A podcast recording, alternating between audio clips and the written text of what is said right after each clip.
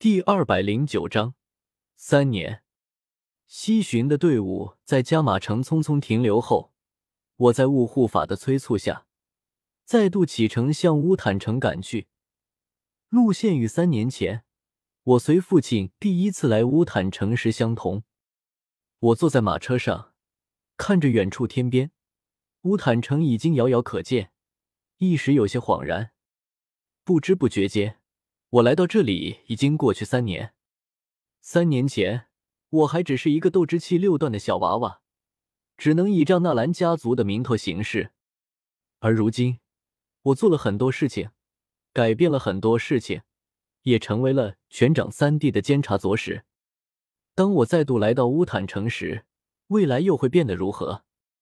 小医仙，上次我来乌坦城时，还是在三年前，之后我就去了青山镇，遇见了你。我朝身旁的小医仙微笑说道，他却没有笑。这些天他的心情好像有些不好。小医仙，你怎么了？他的目光从远处的乌坦城上收回，落在我身上，眼中的神情却有些冷，这让我有些惊慌起来，暗道不妙。难不成小医仙开始吃醋了？以他的身份，他肯定已经知道了我和萧媚儿的婚事。甚至能猜到我直奔乌坦城而来，就是为了来拜访萧家。这件事他会怎么看？他会怎么想？这让我心中一阵没底。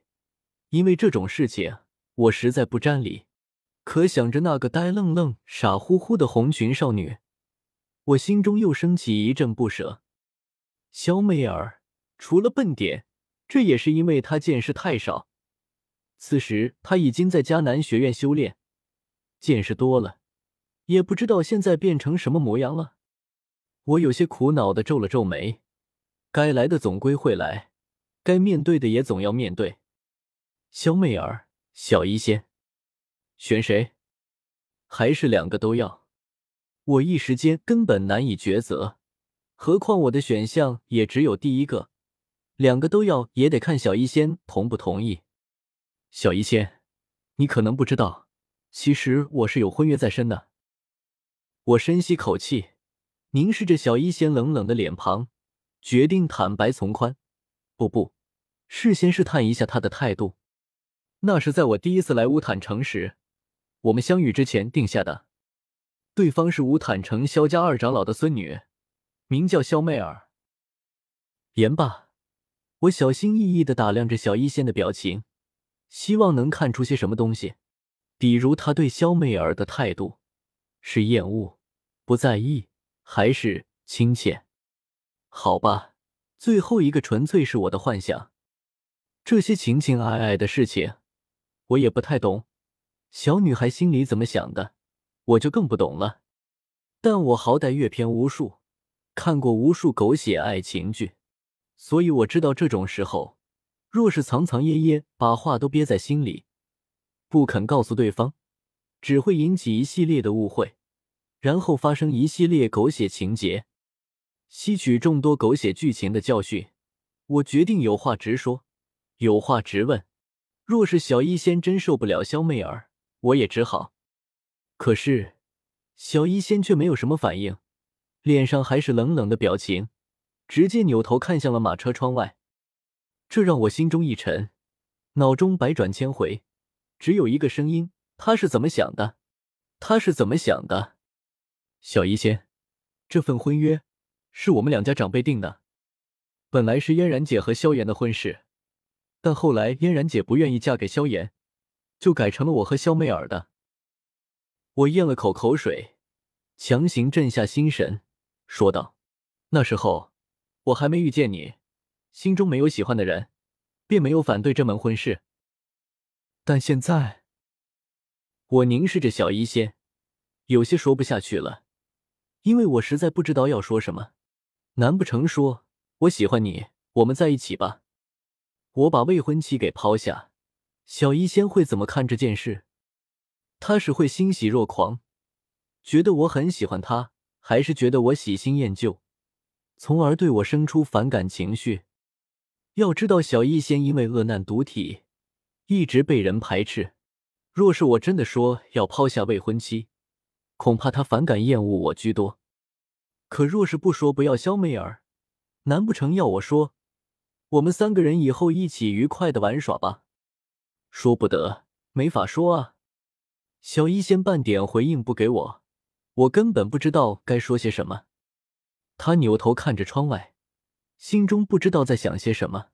我抿着嘴角，沉默无言的看着他，心中乱作一团，有急躁，有苦恼，还有期待。半晌后，我咬了咬牙，觉得自己还是得说的更直白点，一锤定音：行就是行，不行不行。小医仙，我喜欢你。说完这句话，我屏住呼吸，静静看着小医仙，忐忑不安的等待着他的反应。他倚着车厢的身子突然一僵，下意识便要转身向我看来，但他却又强行制止了，依旧看着车外，只是目光从远处收回，落在了身下的土道上。土道是泥土夯成的，并不比石头软多少。此时，包铁的车轮在上面滚过，马车迅速向前移动。哪怕车厢内垫有厚厚的垫子，依旧觉得很颠簸。我和小一仙两人的身子随着马车的颠簸而摇晃，就像两只呆头鹅般。过了很久，小一仙还是没有说话。我有些受不了马车内诡异的寂静，看着他娜娜说道：“土道上尘土很多，人马走过更会扬到空中。”人吸进去对肺不好，你还是把头伸进来吧。小医仙这次很听话，很快把头缩了回来，车帘也随之落下，阻拦住外面的视野，将车厢变成一个封闭的小小空间。但他还是不肯说话，或许他心中也和我一样挣扎，不知道该说些什么。现在的情况还真是特喵个大熊猫的。时间悄然流淌而过，不知过了多久，或许是片刻，或许是良久，或许是很久。我再次开始没话找话。小医仙，你怎么不说话？他低着头，看也不看我的，回道：“说什么？”我一滞，有些无言以对，只得娜娜说道：“比如我喜欢你，你喜欢我吗？”不喜欢。他冷冷的声音从脑袋下面响起，让我整个人顿时僵住。怎么也没想到，等了这么久，居然等了这么一个回答。不喜欢？你怎么会不喜欢我？我呼吸骤然紊乱，压根不相信他的话。你要是不喜欢我，怎么会愿意和我离开天土城？怎么会帮我那么多忙而不求回报？